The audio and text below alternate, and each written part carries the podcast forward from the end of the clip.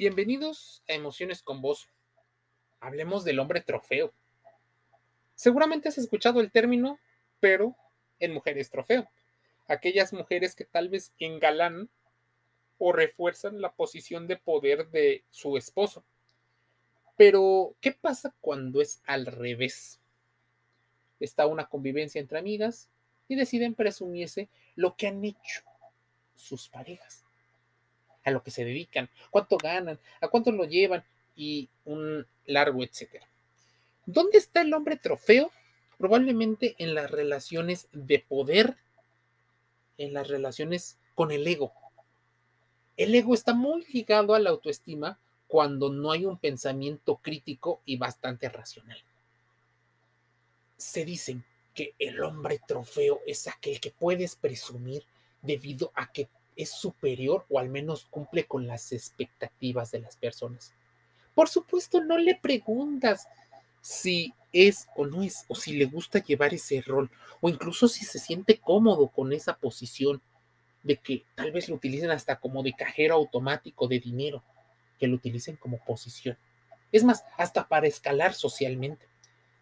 El cuento de hadas y los cuentos de amor romántico mencionan que la princesa que es pobre, pero es bonita, decide darle una oportunidad a el que tal vez tiene buena actitud, tiene algunas actitudes y tiene dinero y posición económica, aunque no sea muy guapo.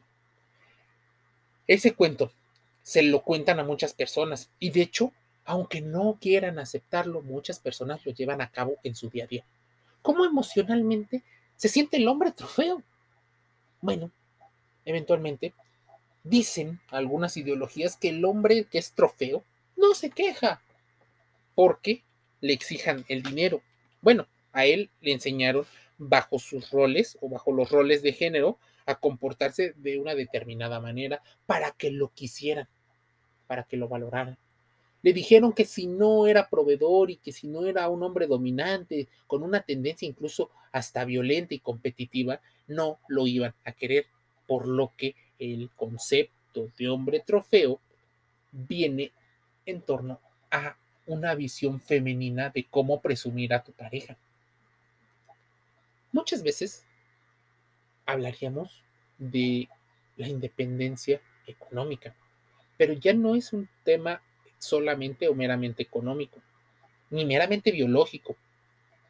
Tiene que ver con lo emocional que aprendemos de la cultura.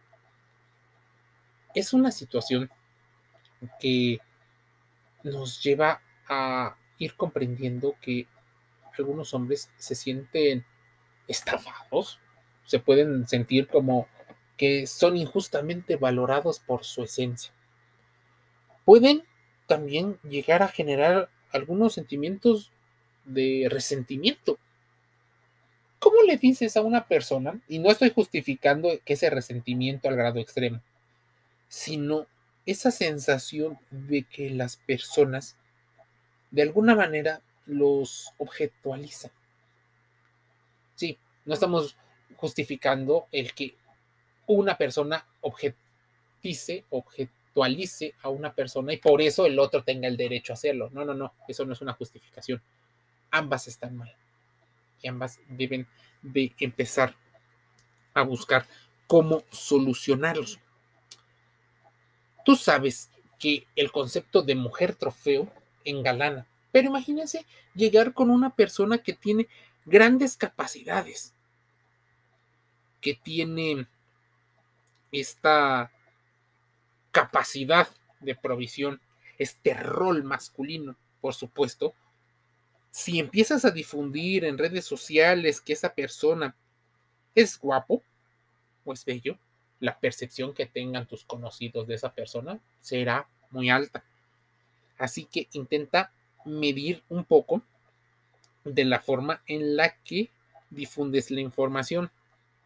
La otra es que intentes valorar a la persona por quien es. Porque ¿qué pasaría si pierde una parte y solo una parte de eso por el cual se le valora? Pierde la fama, pierde el dinero, pierde la belleza, pierde la musculatura, tal vez se vuelve más viejo. Existe un coraje enorme por parte de muchas mujeres al sentir que están perdiendo el tiempo con una pareja. También otros hombres se llegan a sentir pues no muy cómodos con sus compañeros porque consideran que están arrastrando a otra persona. Tú sabes que existe el síndrome FOMO, la pérdida o la sensación de pérdida es bastante alta y por eso el hombre trofeo da certidumbre y mantiene la sensación de confort para muchas personas. Por eso se le considera el alfa.